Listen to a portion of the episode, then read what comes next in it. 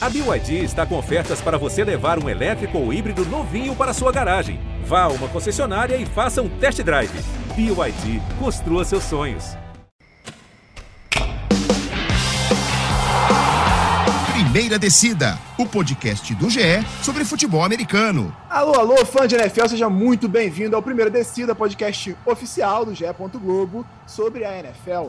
Eu sei que estamos no meio da Copa do Mundo, mas tem NFL rolando, tem muito jogo acontecendo. Essa semana tivemos Thanksgiving, três jogos na quinta-feira, no dia do Jogo do Brasil. Então vamos aqui tentar trazer para você tudo de melhor que aconteceu nessa rodada, como a gente faz toda semana. Comigo aqui, como sempre, Clara Casé, minha parceira de apresentação. Seja muito bem-vinda à primeira descida, Clara. Valeu, Giba, valeu todo mundo que está ouvindo. É isso, né? Um, po um pouquinho de Copa do Mundo, um pouquinho de NFL. E seguimos em frente tentando equilibrar os mil pratinhos e morando na frente da televisão. É isso, tentando assistir tudo, tentando acompanhar tudo que está acontecendo e ver o que de melhor acontece tanto na NFL quanto na Copa do Mundo. E como sempre, a gente sempre traz aqui um convidado que produz conteúdo na internet sobre a maior liga de futebol americano do mundo. E nessa semana temos o Pepe Narducci, do Endzone Brasil. Seja muito bem-vindo ao primeiro descida, Pepe.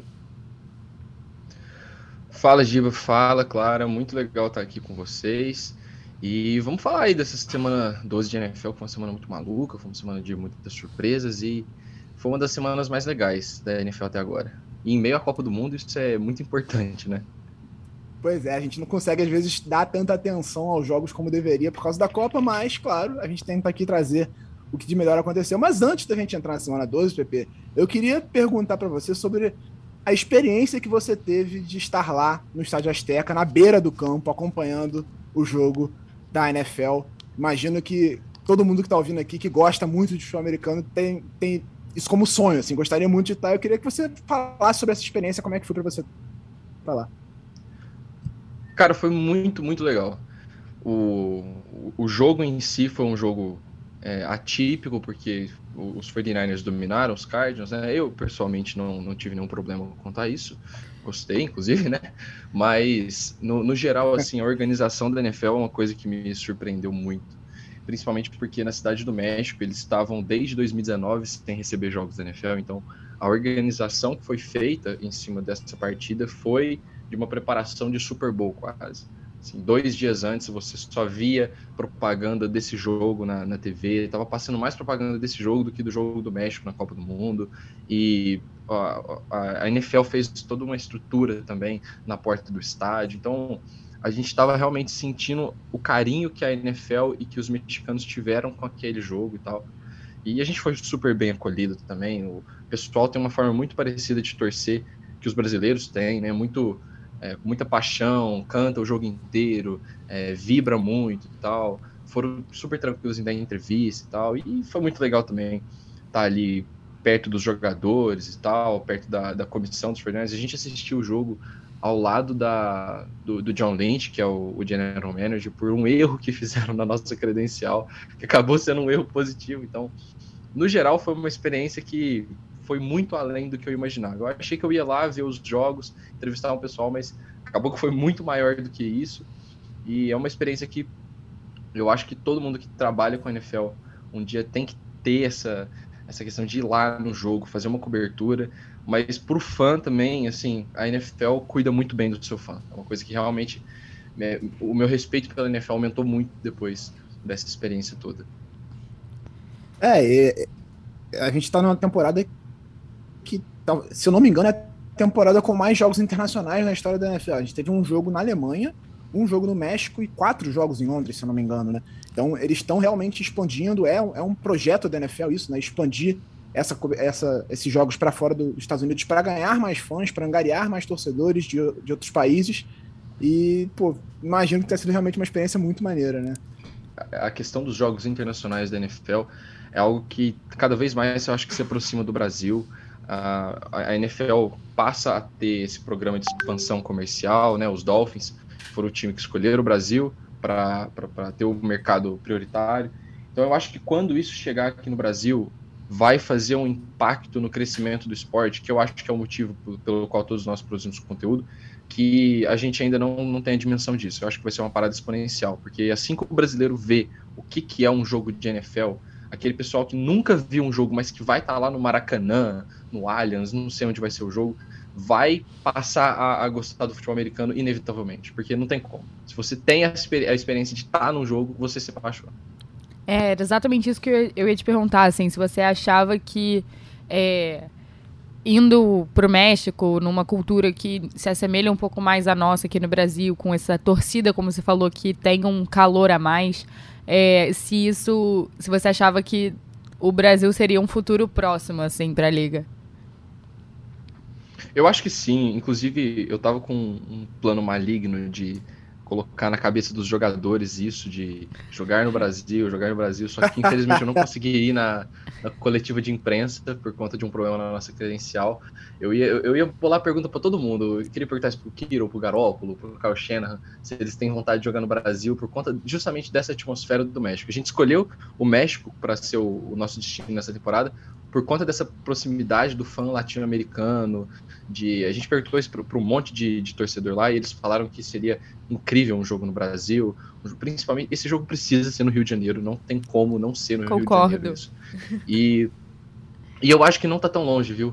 Eu acho que até 2025 a gente vai ver um jogo vindo para cá.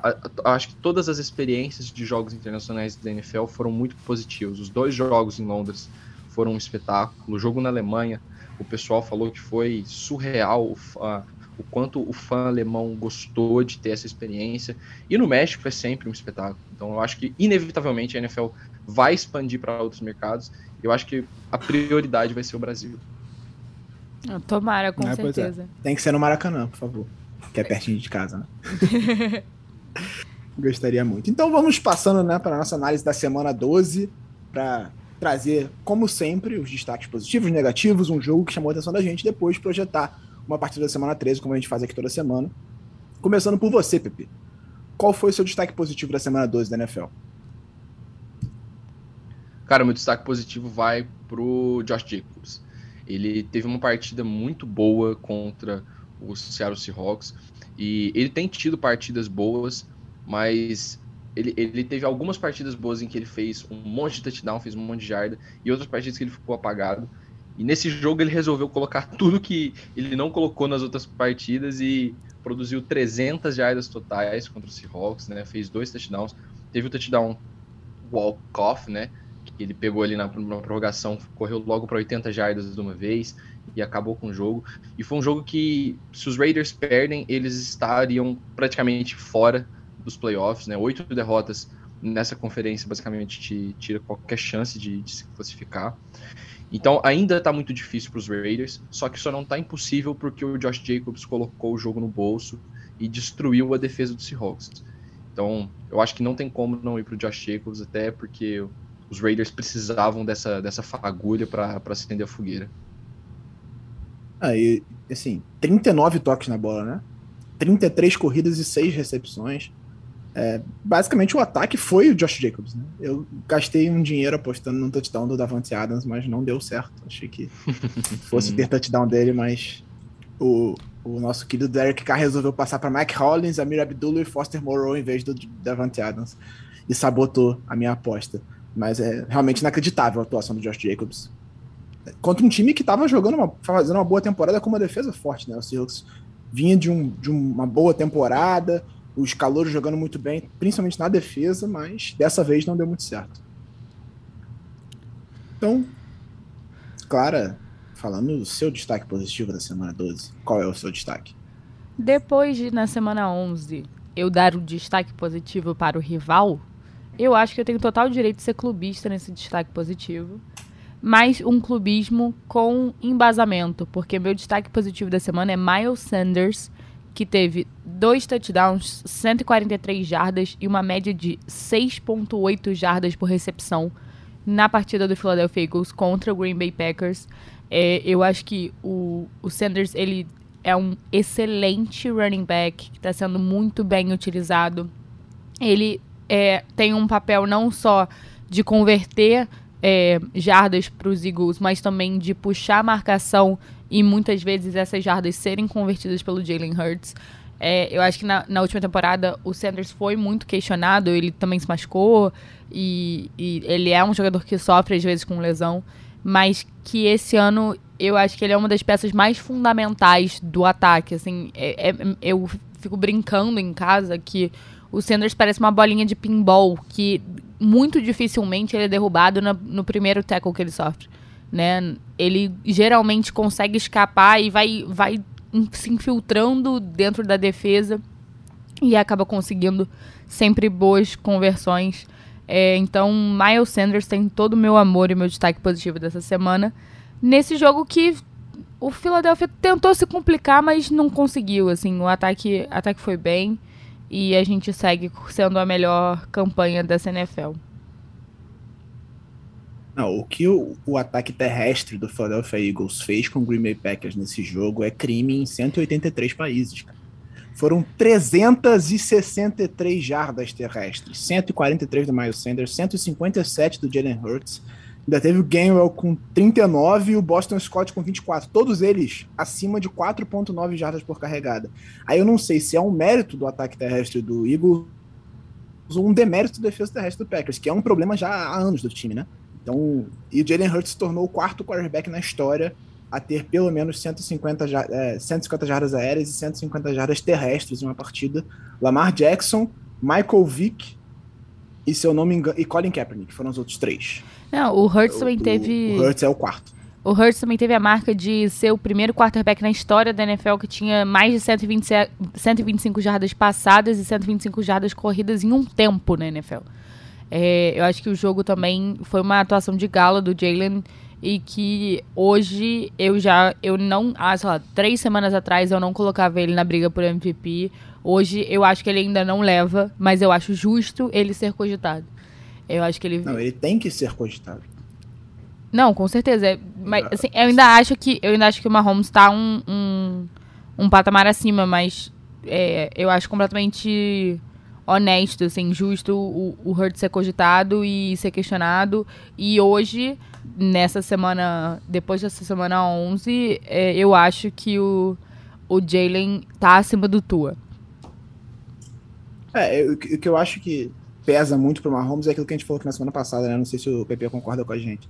É, o Mahomes ele tem um entorno pior e ele consegue fazer coisas que ninguém consegue, mesmo tendo um entorno relativamente ruim. Eu diria assim, ruim é forte, né? O time é bom, mas não é tão bom quanto era em outros anos. E o Mahomes consegue fazer esse time ser competitivo e ser um dos melhores da NFL. Agora, já o, o Jalen Hurts ele tem a vantagem de ter um timaço ao redor dele, mas ele ainda assim tá jogando muito bem. Né? Tipo, só pegando o complemento do que você falou aí do Mahomes, é, é inacreditável o, o quanto torcer contra o Mahomes deve ser algo desesperador, porque você tira o Tyreek Hill dele e ele faz com que qualquer recebedor em volta dele se torne um recebedor digno de receber passes de Patrick Mahomes. O Juju Smith-Schuster, quando estava jogando, estava jogando super bem. O Marquês Valdez-Scantling teve boas partidas já. O Michael Harm, todo mundo que o Mahomes decide fazer passe se torna um, uma opção viável. E eu acho que esse é o principal mérito do Mahomes. Ele não depende de ninguém para jogar bem se me botar lá, eu tenho uma partida de dois touchdowns e 50 jardas, pelo menos. E ainda tenho o Travis Kelsey para complementar isso. Então, eu acho que só por isso o Patrick Mahomes vai levar. Só que o que o Jalen Hurts está fazendo com esse time dos Eagles é brincadeira, viu? Eu não era um fã de Jalen Hurts até essa temporada começar, tinha medo. O meu único receio com os Eagles era justamente o Jalen Hurts. Mas ele e o Tua calaram bonita a boca de. a minha boca e a de todo mundo que criticava eles durante toda a temporada, porque o sucesso dos Dolphins e dos Eagles passa pelos QBs. E, então eu acho que a briga pelo MVP hoje são esses três. Não coloco mais o Josh Allen, muitos erros cometidos na temporada. Eu acho que hoje, se o Mahomes, se acontecer um desastre, o Mahomes se machucar, ou então o Mahomes por algum motivo perder jogos ou passar a jogar mal, Tua e é, Jalen Hurts são os favoritos para mim. É, pois é, e assim, o, o Tua, ele é um cara que. O eu, eu nem entrei tanto nesse mérito porque eu, eu, eu, tinha uma desconfiança em relação a ele. Mas o Tua, especialmente na temporada passada, eu via assim uma pressa das pessoas em acabar com a carreira do cara, que eu falei, cara, não dá para entender. Ele teve problema físico, ele chegou num time que uma confusão danada, sem técnico, trocando, o time não era tão bom assim, e as pessoas querendo, parece assim, uma, uma galera fazendo uma força para já encerrar, não, é um bust, não vai dar certo. Falei, calma, cara. É, é só você ver, melhorou um pouquinho o time ao redor dele, ele começou a jogar bem. É um quarterback preciso, é um bom quarterback, tá se mostrando cada vez melhor. Eu tenho. Gosto muito do Tua desde a época de Alabama. E fico feliz de ver ele dando certo na NFL, diga-se de passagem. Acho um ótimo quarterback. É o Mike McDaniel, então, né? Não tem como. É. Ajuda bastante. O Mike né? McDaniel, o Doug Peterson, você vai falar aí do seu, seu destaque, mas o que o Doug Peterson tá fazendo com a mentalidade do Trevor Lawrence, cara, eu fico muito feliz com isso, cara. Fico muito feliz. O, aquilo que ele falou na, na entrevista no, no, campo ainda, depois da vitória, tanto que o Doug Peterson deu a confiança para ele arriscar a segunda a, a, conversão de dois pontos, assim, eu fico muito feliz. Eu acho que todo é, treinador, todo, todo quarterback jovem que chega na NFL precisa ter um, um técnico paisão, assim, e que tenha uma mentalidade ofensiva, porque daí o cara vai longe. É, é isso. Então, aproveitando o gancho do PP, o meu destaque positivo da semana, Trevor Lawrence, quarterback do Jacksonville Jaguars. É, o, o PP, na, na, no destaque seguinte, no próximo, ele vai trazer o outro ponto de vista, que é o meu ponto de vista torcedor, e a gente fala sobre isso depois. Eu vou trazer aqui os elogios ao Trevor Lawrence, que para mim fez a melhor partida da carreira dele contra o Baltimore Ravens. Ele errou um total de oito passes na partida, 321 jardas, três touchdowns, com direito à campanha da vitória com dois minutos no relógio, atravessando o campo e destroçando a defesa do Ravens. Ele fez o Zay Jones ter 11 recepções para 145 jardas. Assim. Eu vi realmente o Lawrence numa partida muito tranquila, esperando os alvos, fazendo passes precisos, aproveitando janelas apertadas, muito. Assim, foi, foi aquele Trevor Lawrence que a gente viu em Clemson, aquele cara decisivo que está ali para ajudar o time. Então, para mim, foi a grande partida da carreira dele até aqui. A gente espera que ele vá ter mais jogos assim, né? E como eu falei sobre o Tua, você ter o um entorno melhorado vai fazer muita diferença na carreira do Trevor Lawrence. Ele tá no Jacksonville Jaguars que não tem um grande time, não tem uma linha ofensiva tão boa, não tem grandes recebedores. Você vê, o melhor recebedor dele é o Christian Kirk, o segundo é o Zay Jones. Não são caras é, tão bons assim. Mesmo assim, ele fez esse ataque anotar 28 pontos contra uma defesa que, apesar de seus problemas, é muito boa. Tava jogando muito bem nas últimas semanas, ok, que pegou alguns adversários não tão bons assim, mas a defesa do Ravens estava em plena evolução e ela foi completamente destroçada pelo Trevor Lawrence, tendo Michael Hasty como running back, Zay Jones e Christian Kirk como wide receivers. Então, para mim, é, o grande destaque da semana 12 da NFL positivo é o Trevor Lawrence. Fez uma partidaça e a gente espera. E assim, eu acho que ter a bye week também ajudou bastante. E aí eu acho que entra o trabalho do Doug Peterson, né? É um cara que, vindo de uma semana de folga, tendo duas semanas para se preparar para enfrentar um adversário, costuma ter bons resultados. A gente viu isso em campo. O Jacksonville Jaguars fez um ótimo jogo, no geral. Fez um, um jogo, protegeu bem a bola, em termos de interceptações, o Trevor Lawrence protegeu muito bem a bola. Ele teve um fumble, né? Que foi, é, um, que foi causado pelo Tyus Balser, mas foi vindo pelo ponto cego. Assim, é difícil culpar ele naquela situação. Ele estava meio que escapando da pressão e o Balser veio por trás dele socando a bola. Mas, no geral, o Trevor Lawrence conseguiu proteger muito bem a bola, não arriscou passes em nenhum momento. E mesmo sem ter um jogo terrestre funcionando, porque o Haste teve 2,3 jardas por carregada, ele conseguiu fazer esse ataque andar pelo ar e jogou muito bem. Não, e destaque para o trabalho do Doug também, né? Pegou um time de terra arrasada que era, que era Jacksonville. Uh, ano passado a gente fazia é, chacota de, de Jacksonville e está conseguindo reconstruir esse time, né? Acho que isso que o PP falou de você ter um técnico que acredita no QB jovem e, dá certo, né? Ter esse, essa conexão. O Doug já tinha conseguido fazer um bom trabalho é, com Carson Wentz no, no Eagles quando ele chega até o Super Bowl, né? Apesar de do Wentz ter se machucado e ter entrado o Foles. Mas tinha um bom trabalho, um, um trabalho de, dessa coisa de confiar muito no QB e ser ousado e é, fazer com que o QB jogue em sua zona de conforto. E ele está repetindo isso é, com o Trevor Lawrence, né? Eu acho que a, a, frase mais importante do seu comentário foi: a gente viu o Trevor Lawrence de Clemson. E se você permite que um jogador que acabou de sair do universitário se assemelhe mais é, chegue o mais perto possível do que ele estava acostumado em jogar, é, é, muito provável que ele vai render bem, né? É o que a gente comentou do, do Tua. Não adianta você, você pegar o Tua saindo de Alabama com excelentes recebedores e jogar ele num, num time do Miami Dolphins que ele não tem para quem passar a bola. É claro que o cara não vai render do, da mesma forma que ele rendia no college. Mas quando você começa a criar um ambiente em que o jogador, o quarterback, se sinta confortável, assim como ele se sentia na universidade, existe uma possibilidade enorme dele render e ser efetivamente um quarterback de NFL. Pois é, então, aproveitando também novamente o gancho da partida, PP, qual o seu destaque negativo da semana 12 que eu concordo e assino embaixo? Cara, é o Baltimore Ravens. Ah, não tem como não ser. Baltimore Ravens liderou todas as partidas da temporada por pelo menos duas posses. E, e, cara, tem quatro derrotas, sabe? É isso que não entra na minha cabeça. Uma coisa é você tomar essas viradas assim do Buffalo Bills, que ainda tem o Josh Allen. Você tomar essas viradas dos Dolphins, que tá voando na temporada mas, cara, dos Jaguars, sabe? E da forma que o jogo estava se portando, o, os Ravens desperdiçaram muitas oportunidades ofensivamente falando. Teve três touchdowns dropados ali, pelo que eu contei.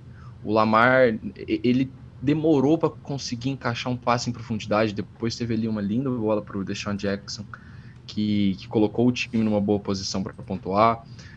Mas o, os Ravens precisam parar de entregar jogos no final essa, essa questão de você liderar o jogo inteiro e tomar uma virada no final. Cara, quantos jogos os Ravens já perderam assim nos últimos, nos últimos anos, sabe? É, é, é aquilo que a gente zoava do Atlanta Falcons está se tornando uma rotina pro, pro Baltimore Ravens. E é esse tipo de coisa que nos playoffs tira você do sério, tira o torcedor do sério. Você tá liderando por 10 pontos. Eu que torço pros Niners entendo bem disso, sabe? As, as nossas duas últimas eliminações em playoffs foi liderando por 10 pontos no último quarto. E foi uma virada que veio de uma. De uma. Assim, eu não falo que os, que os Jaguars não mereceram, porque foi uma partida muito equilibrada. Só que os Ravens poderiam ter colocado aquele jogo no bolso, tiveram oportunidades para fazer isso e não fizeram. Então acho que por, toda, por todo o contexto do que a gente esperava de cada time, dessa do, do Baltimore que parece que às vezes fica com o freio de mão puxado. Você espera que vai e o time não vai, sabe? No começo do ano tava com um ataque potente, com um ataque que tava, tava destruindo, mas agora voltam as lesões, sabe? Rashad Bateman fica lesionado, nunca fica em campo. O Jake Dobbins de novo lesionado. E fica aquela mesma história novamente do time não ter alvos e não ter um esquema que beneficie o Lamar. Eu acho que por tudo que envolve o Baltimore Ravens e aquilo da gente sempre esperar que o time vai dar um salto e produzir mais do que ele está produzindo hoje, fica aí a minha decepção com os Corvos de Baltimore. É, eu concordo e acho assim, falando especificamente sobre o ataque, para mim o grande problema, e aí isso é óbvio no jogo, é o aproveitamento na red zone. Assim. O time chegou cinco vezes na red zone e anotou dois touchdowns só. Isso é muito pouco. O Ravens podia ter matado o jogo no primeiro tempo. Ele teve três postes na red zone no primeiro tempo e nenhuma delas virou um touchdown. Podia ter ido para o intervalo liderando por 20 pontos de diferença e foi liderando por pouco porque. Não, foi perdendo para o intervalo porque não conseguiu aproveitar as chances na red zone. O Jaguars foi efetivo quando chegou. Isso faz muita diferença. E aí até acho que depois do intervalo o, o, o ataque melhorou. Mostrou algumas coisas. É, só que aí a defesa entrou em colapso. E é incrível como nessa temporada o Ravens não conseguiu fazer um jogo completo em nenhum momento. Nenhum jogo do Ravens você vê. Jogou bem na defesa e no ataque ou a defesa tem que carregar, ou o ataque tem que carregar, e ou, ou um dos dois entra em colapso e aí nada funciona. Né? O próprio jogo contra o Carolina Panthers na semana passada, que ganhou, foi 13 a 3 porque o ataque não fez nada em campo. A defesa anulou o ataque do Panthers, mas o, o, ataque não fez nada. Aí agora, quando o ataque começa a jogar, a defesa vai e entrega um jogo pro Jaguars. E aí, assim, eu até tiro um pouco da conta do próprio Lamar. O Lamar, ele tá inserido num contexto de wide receivers pouco confiáveis, um esquema ofensivo que bota um fullback de 300 pounds em campo por 60% dos snaps, recebendo é, screen pass numa segunda para 14 e, sabe, tendo que carregar o ataque terrestre também. Agora com, com o Gus Edwards de volta melhora um pouquinho, mas o ataque terrestre do Baltimore Ravens se limita ao Lamar Jackson e ele faz tudo nesse time, basicamente para mim, o grande defeito dele nessa partida especificamente foi um passe pro DeMarcus Robinson no começo que deveria ter sido um touchdown e ele errou. Teve um outro passo longo pro Andrews que ele errou, mas eu fiquei em dúvida se ele tentou aquele passe mesmo ou se ele é, fez, estava jogando aquela bola fora porque ele não, não conseguiu ver a janela boa para fazer o passe. Mas aí quando você vê uma defesa que cede 18 pontos no quarto quarto pro Jacksonville Jaguars, cara, não tem como você botar na conta do Lamar. A defesa do Ravens ela entrou em colapso contra um time que não é um grande, uma grande potência ofensiva. Eu acho o Jaguars um, um, time morto, mas é um time que não é um dos melhores ataques da NFL. E você ceder 18 pontos no último quarto, o seu quarterback conseguir uma virada e abrir 7 pontos de vantagem, faltando 2 minutos para o jogo acabar, sendo que ele estava numa situação de segunda para 20 e ele faz um passe de 63 jardas. Aí você vai lá e cede a virada de novo não tem como você botar na culpa do Lamar Jackson, sinceramente. O Ravens é um time que não sabe fechar jogos e normalmente é a defesa que não consegue fechar isso há anos, como você citou, né, Pipe? Há anos. Teve aquele, aquela virada para os Steelers no Natal que foi. A defesa teve a chance de fechar o jogo, foi lá e cedeu. O Ravens faz isso com frequência há muito tempo e faz mais uma vez nessa temporada. Várias vezes foi culpa da defesa, como foi contra o Dolphins, por exemplo, como foi contra o Bills, por exemplo. O Bills eu até boto na contra o ataque, que o ataque não fez nada no segundo tempo, né? Mas o jogo contra o Dolphins e esse jogo contra o Jaguars foi patético. O Dolphins fez 28 pontos do quarto quarto e o Jaguars 18. Então, para mim, é muito mais na conta da defesa do que no ataque. A defesa que estava bem, eu vinha elogiando na semana passada, inclusive. Passando então para você, Clara, qual o seu destaque negativo da semana? Nossa, fiquei até, até desconcentrada depois dessa, dessa pistolada. É, meu destaque negativo vai para o Tampa Bay Buccaneers, que perdeu para o Cleveland Browns e tem uma campanha de cinco vitórias e seis derrotas, né? Tampa Bay, chegamos Mas nessa... hoje estaria nos playoffs, né? Porque. Por incrível que pareça. A NFL, a NFC é terra de ninguém. É. Mas. Assim, não é uma questão sobre estar nos playoffs ou não. Eu acho que é uma questão muito decepcionante. Assim, a gente, claro, sempre espera coisas grandiosas de Tom Brady. Mas o time, honestamente, vem jogando mal, né? Você tem. É, mesmo as vitórias que o, o, os Bucks tiveram, não foram vitórias que convenceram efetivamente, né? É, você tem muitas vitórias por uma posse, que foi o caso do contra o Rams, contra o Seahawks. É, e aí você tem jogos pavorosos, tipo, perder de 21 a 3 pro Carolina Panthers perder para os Steelers, é, perder para o Packers, que também não está jogando nada. Eu acho que, assim, não é algo que eu esperava do Tampa Bay Buccaneers.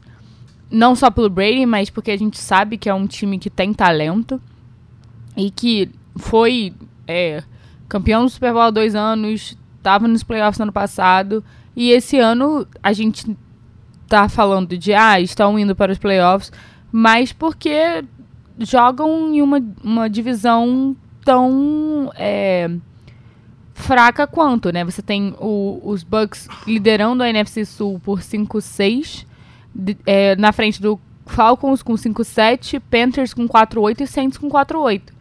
É uma divisão inteira de campanhas negativas. Então, é, me decepciona bastante assim, o desempenho do Tampa Bay Buccaneers não só nessa rodada, mas ao longo da temporada, assim, acho que eu esperava mais. É, e trazendo o lado do Cleveland Browns, é, como o PP falou em relação ao, ao Raiders, o, essa vitória mantém o Browns relativamente vivo na conferência, né? Porque nessa semana estreia o estuprador, o, o abusador é, Watson, e, e aí o Browns passa a ser um time bem mais competitivo do que tendo Jacob Brissett como quarterback. Né? A gente tem que ver como é que vai ser a volta dele depois de dois anos. Mas ele estreia agora nessa semana 13 contra o Houston Texans, ex-time dele. E aí o Browns tá 4-7, ele tá três vitórias atrás de Ravens e Bengals que lideram a divisão. Tendo uma campanha de 2-1 na divisão, enquanto o Bengals tem 1-3. Acho que o, o, grande problema do Bengals foi resu os resultados dentro da divisão. Ele perder três jogos, dois pro, dois pro Steelers e um pro Browns, colocou ele numa situação muito desconfortável. Não, um pro Steelers, um, é, um pros Steelers, um pro Browns e um pro, pro Ravens, né? Ainda tem um jogo contra o Ravens e um jogo contra os Steelers pela frente. Colocou ele numa situação muito desconfortável, porque o Ravens, por exemplo, se ganhar dois jogos na divisão, já, já garante que vai ter uma melhor campanha na divisão e aí no desempate vai levar porque ele já ganhou um jogo do Bengals. E o, o próprio Browns. O Browns tem 2-1. É, é, improvável que o Bengals, se bem que o Bengals tem uma, uma, um calendário bem difícil, mas enfim, o Browns segue vivo porque venceu esse jogo. E agora vai ter a volta do Deshaun Watson e tentar ser mais competitivo. É difícil que avance mais. Pelo lado deles, esse jogo deu esperança de que pode vir alguma coisa nessa reta final de temporada. Para fechar, então, os destaques negativos, eu vou chutar cachorro morto aqui e tenho que falar sobre o Russell Wilson. O Denver Broncos, mais uma vez, fez uma partida patética e conseguiu perder para o Carolina Panthers por 23 a 10, jogando fora de casa. O Russell Wilson tem menos touchdowns do que o Carson Wentz na temporada. Sendo que o Wentz já não é titular do Washington Commanders há algum tempo. E, tem a estatística, né? A Clara estava citando aqui nos bastidores antes da gente começar a gravar. Eu tem uma estatística, estatística que estão fazendo um gráficozinho de quando é que o, o, o, Russell Wilson vai superar o número de banheiros que tem na casa dele com, em touchdowns passados? Ele ainda está relativamente longe. Falando sobre o Carson Wentz, o Carson Wentz não joga como titular desde a semana 6 e ainda assim o Russell Wilson tem menos touchdowns do que ele na temporada. Então é difícil não criticar esse ataque do Denver Broncos, que para mim é um dos piores da história da NFL e muito passa por ele também. São oito touchdowns e cinco interceptações do Russell Wilson na temporada é, 2.300 jardas só. E o que era uma grande expectativa antes do começo virou uma grande decepção. Em 10 jogos, você ter só esses números não conseguir fazer esse time ser minimamente competitivo. O Denver Broncos é um time 3-8. Ele tá com uma campanha pior que a do Panthers, pior que a do, do Cleveland Browns, pior do que. Ele é uma das piores campanhas da NFL. Ele tá só cedendo uma boa escolha pro, pro Seattle Seahawks no draft. Porque nem isso eles têm na próxima temporada. Então, um time que consegue perder para o Carolina Panthers dessa forma, sem conseguir anotar pontos. Tudo bem que a defesa do Panthers não é um horror, mas assim, é inexplicável perder para um dos piores times da temporada dessa forma, tendo o entorno que o Russell Wilson tem. Não dá para dizer que o entorno é ruim, não. A comissão técnica realmente é, para mim, a grande decepção da temporada. É, realmente, o, o Broncos a gente tem criticado bastante, né, aqui no podcast. É, e, cara, é, eu acho, assim, sem exagero nenhum, que é o time que mais me decepcionou nessa temporada de 2022.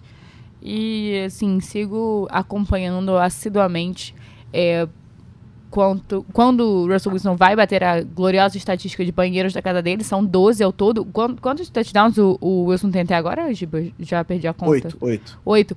Quatro Faltam touchdowns para ele empatar a quantidade de banheiros que tem na casa dele com a nossa querida Ciara. Posso soltar uma é estatística aqui muito legal que claro. eu, como defensor de Jimmy Garoppolo, preciso, preciso botar para fora. Russell Wilson tem metade dos touchdowns de Jimmy Garoppolo na temporada. É isso. Fica aí a reflexão, então. Russell Wilson não é melhor que Jimmy Garoppolo. Então vamos lá para os jogos que a gente destacou essa semana. Vamos para os jogos que a gente destacou essa semana. Essa aspas aqui no, no, no endzone. Tô nem aí. É, não, Giba vou, Pérez vou fala. Giba Pérez já é ponto Globo. É Muito bom. Vamos lá, Pepe. Então, qual jogo você destacou pra gente fechar a análise da semana 12? Qual jogo você destacou que te chamou a atenção nessa, nessa semana? Foi Seahawks e Raiders, porque foi uma partida que tinha um claro favorito, que era o Seahawks, e que foi muito disputado, muito por conta da ineficiência da defesa do Seattle Seahawks. Esse ataque dos Raiders é um ataque subestimado. É um ataque que até aquela partida contra o Saints era top 4, se eu não me engano, em pontuação por jogo. E aí teve uma partida que pontuou zero e aí a estatística foi lá para baixo. Mas tirando isso da, da média, você tem um ataque que tem várias bocas para alimentar, mas que não, não tem uma identidade. Eu acho que esse é o maior problema dos Raiders. E nessa partida eles tiveram uma identidade, que foi dar a bola para o Josh Jacobs. O, o Davante Adams teve uma partida brilhante, mas ainda assim foi importante em diversos momentos da partida. Ele estava sendo o principal alvo do time e o principal nome desse ataque nas últimas partidas. Só que o que os Raiders conseguiram fazer com, com, com a defesa dos Seahawks, fora de casa, um time que vinha de uma derrota para os Buccaneers, né, e depois teve uma bye week, então é um time que estava com sangue nos olhos para vencer essa partida. Foi para mim uma um, um, ponto de afirmação dos Raiders na temporada, para meio que falar, olha, a gente ainda tá aqui, não fomos completamente descartados, vamos tentar fazer uma, uma run aí na tabela, mas eu não acho que vai ser suficiente, mas foi um jogo que, que me surpreendeu bastante, eu achei que ia ser bem chato esse jogo, e um 40 34 na prorrogação é sempre divertido de assistir. É, e até para construir uma identidade para a próxima temporada, né? Pensando no futuro, se não for demitido Josh McDaniel. Né? É você começar uhum. a ter alguma coisa para criar, para construir em cima durante essa off-season, pensando na próxima temporada. É importante para Raiders. Então, Clara, qual foi o jogo que você destacou dessa semana? Eu gosto de trazer jogos amigos do entretenimento e Arizona Cardinals e Los Angeles Chargers trouxeram isso com uma virada no fim, um 25 a 24. É, achei, achei um jogo interessante. Acho que o, o, o Chargers mostrou assim, lampejos daquele time que a gente espera que ele seja. É, o, o Herbert teve uma excelente atuação com 274 jardas, 3 touchdowns, nenhuma interceptação. É, ele, para mim, foi, foi o melhor jogo dele até aqui, assim, talvez. E foi um jogo que eu, que eu gostei de ver, assim. Acho que é, o Chargers consegue agora ir para uma campanha positiva, né? Ficar com 6-5 e de repente tentar brigar por uma vaguinha de wild card. Que eu acho que esse time merece, né? É um time que sofre muito com lesões. Que eu, eu tinha colocado até como, como decepção. Acho que na semana passada, ou retrasada, se eu não me engano. É, mas que essa semana entregou entretenimento, entregou futebol americano pra gente. Traçando um paralelo com o assunto de momento, que é a Copa do Mundo, você diria que o Los Angeles Chargers é a geração belga da NFL? Não, coitados. Não, geração belga da NFL é o Russell Wilson no, no Broncos, que todo mundo sempre acha que é, não, agora vai e não vai. Porra, que isso. Mas, mas pera aí, a geração belga chegou em semifinal de Copa, mas era aquilo que tem uma expectativa muito grande, mas não consegue entregar na hora H. Não, não. Eu acho que o, o Chargers, eles estão mais pra Robinho da Copa, sabe? Toda a Copa vai ser a Copa do Robinho, e o Robinho Sim. nunca vem. Tá, pode ser então. Então, passando pro meu jogo de destaque dessa semana, eu destaquei Cincinnati Bengals contra Tennessee Titans, que era um jogo que eu até falei aqui na semana passada, é um jogo que eu queria muito ver, o Bengals, atual vice-campeão do Super Bowl, um time que está tentando se recuperar depois de um começo muito ruim de temporada, né? Começou com uma campanha ruim, perdendo alguns jogos que não se esperava, e enfrentar um dos times que tinha uma das melhores campanhas da AFC, que está jogando muito bem, com o Derrick Henry correndo muito bem com a bola, com o Ryan Tannehill e tudo mais. E a gente viu um jogo divertido apesar da baixa pontuação, foi um jogo que teve grandes jogadas, teve uma, uma recepção espetacular do Derrick Henry, que ele atravessou o campo inteiro para ser derrubado na beirinha da end zone. A gente teve, apesar do jogo terrestre do Titans não ter funcionado tão bem. E do outro lado você tem um Joe Burrow com 270 jardas, um touchdown, o, o, ataque terrestre, mesmo sem o Joe Mixon, funcionando também com o Samad Pirine, mas foi um jogo mais de defesas do que um jogo de ataque. É, então eu achei um jogo bem divertido de se assistir. E são dois times que muito provavelmente a gente vai ver jogando em janeiro, né? Eu acho que o Bengals, mesmo que não consiga ganhar a divisão, vai estar nos playoffs com uma vaga de wild card. E o Tennessee Titans muito provavelmente vai ganhar a AFC Sul, mesmo oscilando, estando 7-4.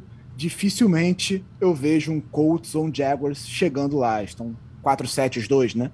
Então, acho que o Titans tá, tem uma vaga segurada nos playoffs com tranquilidade e o Bengals está brigando com o Ravens pela EFC Norte e se não conseguir, muito provavelmente vai conseguir uma vaga de wildcard.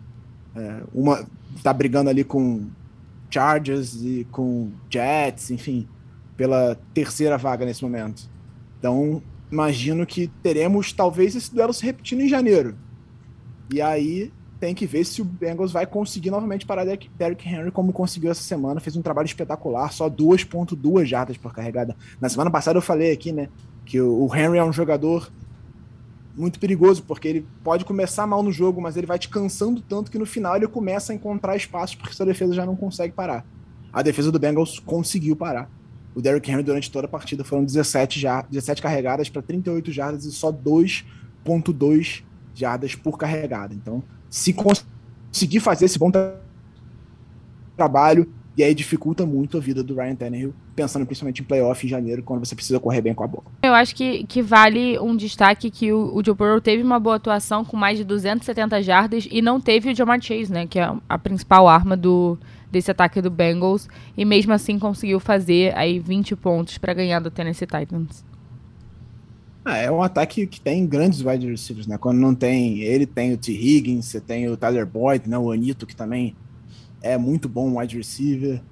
E é o, é, o Jamar Chase é o diferencial, mas ainda tem bons alvos quando ele não joga. Isso ficou provado mais uma vez. Então, para mim, é um time muito perigoso que tem uma chance razoável de fazer um, uma onda aí nos playoffs.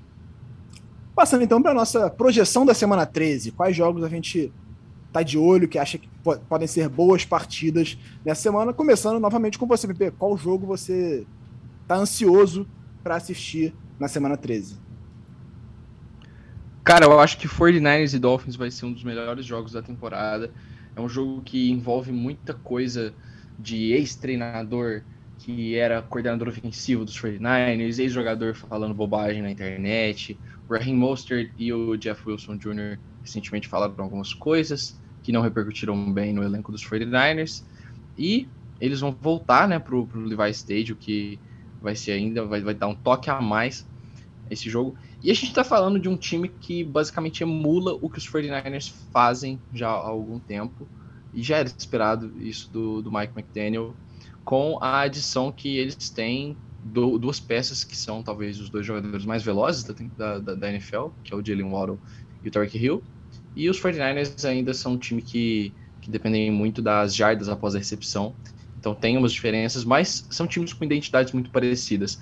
Quarterbacks que fazem leituras rápidas, que têm releases rápidos, que não, não são conhecidos por soltar bombas no fundo do campo, mas que vão aos poucos ali construindo uma identidade ofensiva com base de passes rápidos, passes curtos e com um jogo corrido muito forte. E eu estou muito ansioso para esse jogo. Eu acho que são duas equipes que correm por fora na briga pelo Super Bowl. Acho que os 49ers são a segunda, talvez terceira força da NFC, e os Dolphins são, para mim, a segunda força da NFC. Coloco eles terceira, vai, coloco eles ainda abaixo dos Bills. Então, vai ser um confronto muito legal para reafirmação das duas equipes. Se os Dolphins vencem os 49ers, é difícil não colocar eles como candidatos seríssimos ao Super Bowl. Se os 49ers vencem os Dolphins, é, eu acho também difícil não colocar esse time como um dos mais fortes ali, em pé de igualdade com os Eagles. É, o 49ers que já tá liderando a divisão, né? Passou o Seahawks essa semana. E agora vem. E, e, detalhe: Niners vem de quatro vitórias seguidas e o Dolphins de cinco vitórias seguidas. Promessa de realmente uma partidaça entre esses dois times que Sim. são muito bons nessa temporada. Realmente vai ser um jogaço.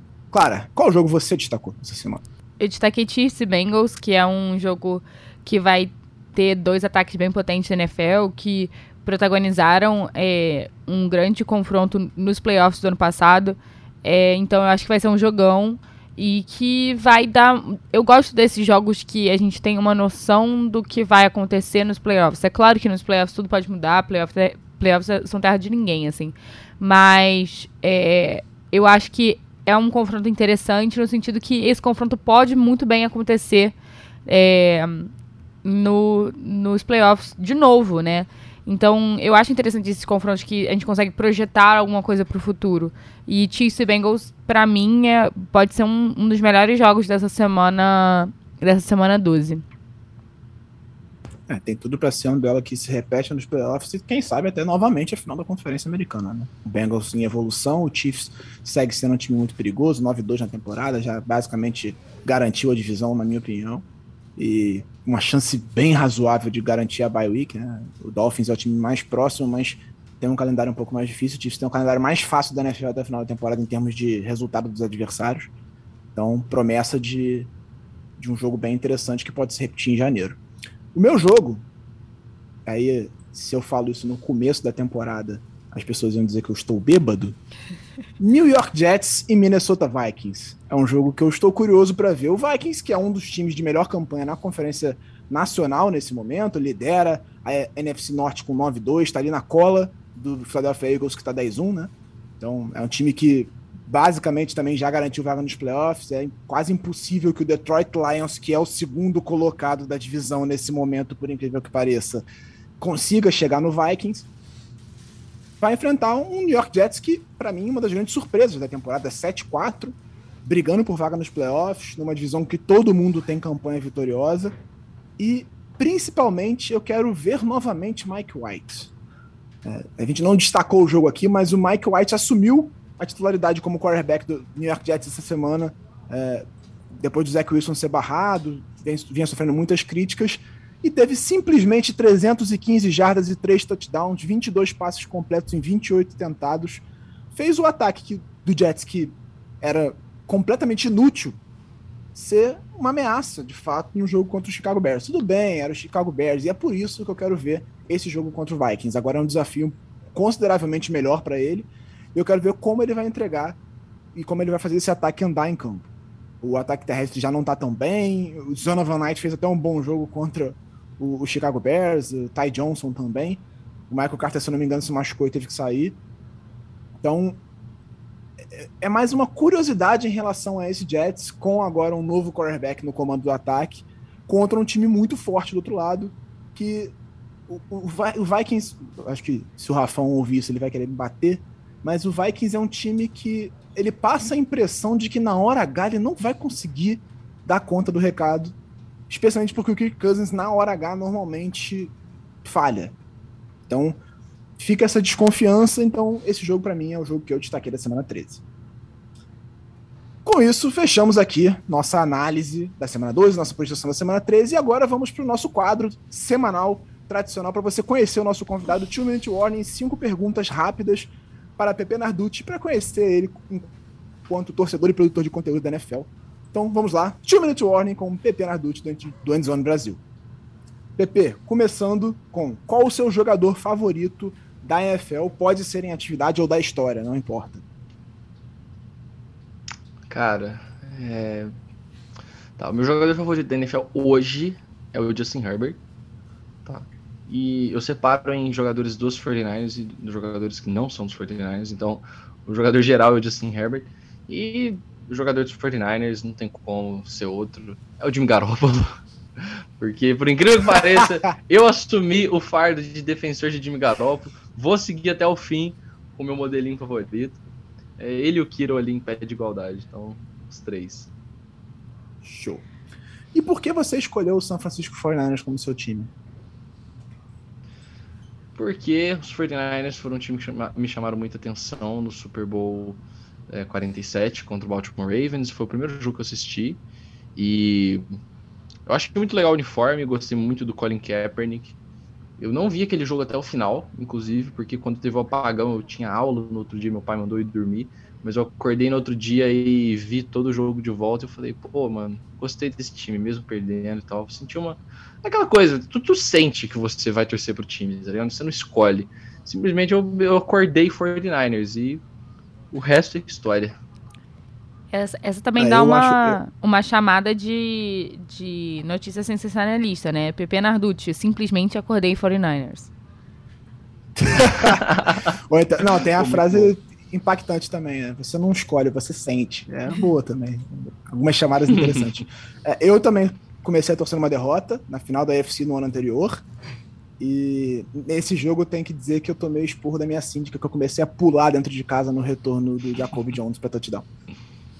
É muito é. fácil começar a torcer na vitória, né? Eu, eu, acho que quando a gente começa a torcer na derrota, a gente cria um vínculo mais forte, porque a gente compra aquele sentimento de, de derrotado, de raiva reprimida. Especialmente é quando é numa eliminação. Você cria uma relação de frustração, né? Assim, grande. Uhum. Um jogo marcante para você, Pepe? 49ers e Saints na semana 14, se eu não me engano, de 2019. Foi um jogo que Drew Brees e, e Jimmy Garoppolo protagonizaram um tiroteio. Foi 48 a 46 esse jogo. Acho que foi o melhor jogo de, NFL que eu já assisti, principalmente porque ele é um jogo muito bom para você apresentar a NFL para uma pessoa. Eu recomendo isso, inclusive, para todo mundo que estiver assistindo aí. É, se vocês forem apresentar a NFL, escolham um jogo com muita pontuação e que tenha acontecido muita coisa, porque você consegue explicar as regras muito bem. Então é um jogo que tem jogada especial, tem Tem jogada, tem regra que eu nunca vi ser aplicada em punch, tem nesse jogo. É, tem o Jimmy Garoppolo lançando quatro touchdowns, Drew Brees também lançando três touchdowns, Alvin Kamara jogou bem nesse jogo, George Kittle jogou bem, tem aquele lance que o George Kittle arrasta três defensores por 15 jardas. Então acho que foi o jogo mais legal que eu assisti, foi um jogo que me marcou. Foi um baita jogo mesmo. Se você pudesse ter qualquer jogador em atividade na NFL no seu time, qual seria? Justin Herbert, porque eu acho que o Justin Herbert é muito injustiçado nos Chargers. Eu não gosto do que a comissão técnica dos Chargers faz com ele, não gosto do que o front office faz. No geral, acho que é uma, uma franquia mal administrada. E com o potencial que ele tem, acho que nas mãos do Shanahan ele poderia chegar ao nível do Patrick Mahomes. Isso é o tanto que eu gosto do Justin Herbert. Então, assim, para não falar Patrick Mahomes e Josh Allen, que são respostas óbvias, eu gostaria de ver o Justin Herbert nos 49ers. Desculpa, Jimmy Garoppolo, mas é, acho que o que eu gosto mais do que, que ele é o Justin Herbert. É, a gente tá falando que a gente vai fazer um ranking aqui no final da temporada, trazer quais foram os mais votados. O Mahomes é de longe, eu acho que o mais votado, seguido pelo é. Tom Brady. então, por, por último, se você pudesse mudar o resultado de um jogo só na história da NFL, qual seria ele? Putz, cara, é muito difícil isso. Eu fico entre três jogos.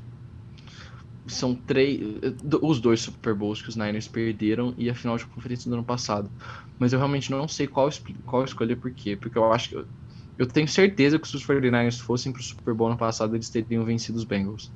Porque o time tava muito comprando a, a parada de underdog. Foi uma derrota que quebrou o time, assim, de uma forma bizarra Ainda bem que o time tem um, um, um bom psicólogo para manter o time no lugar.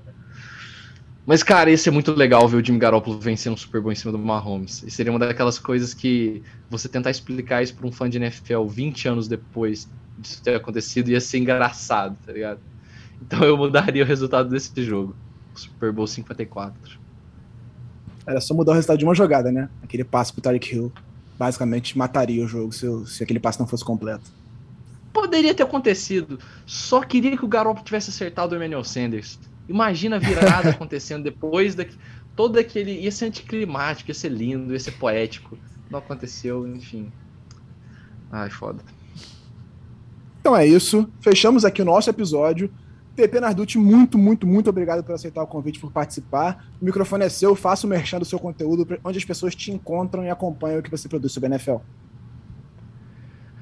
É, primeiramente, Giba, Clara, muito obrigado pelo convite. Foi muito legal gravar o podcast com vocês. Vocês me encontram pessoalmente no Twitter, ppnarducci.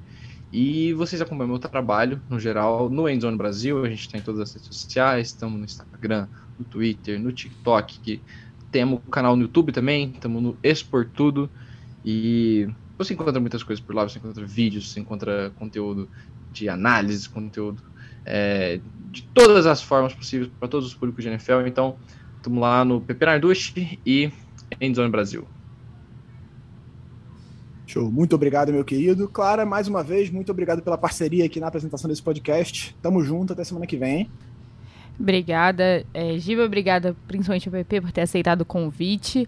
E é isso, seguimos agora. Quando a gente está gravando esse podcast, a gente está encerrando exatamente no momento que Catar e Holanda, Equador e Senegal entram em campo, então a gente para a NFL, Liga Copa do Mundo. Quinta-feira estamos de volta para a Boloval.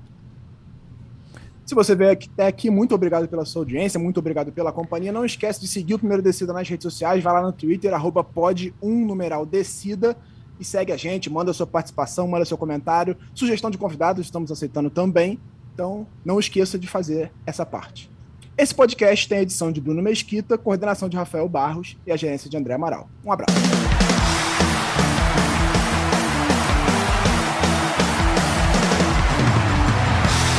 Primeira descida.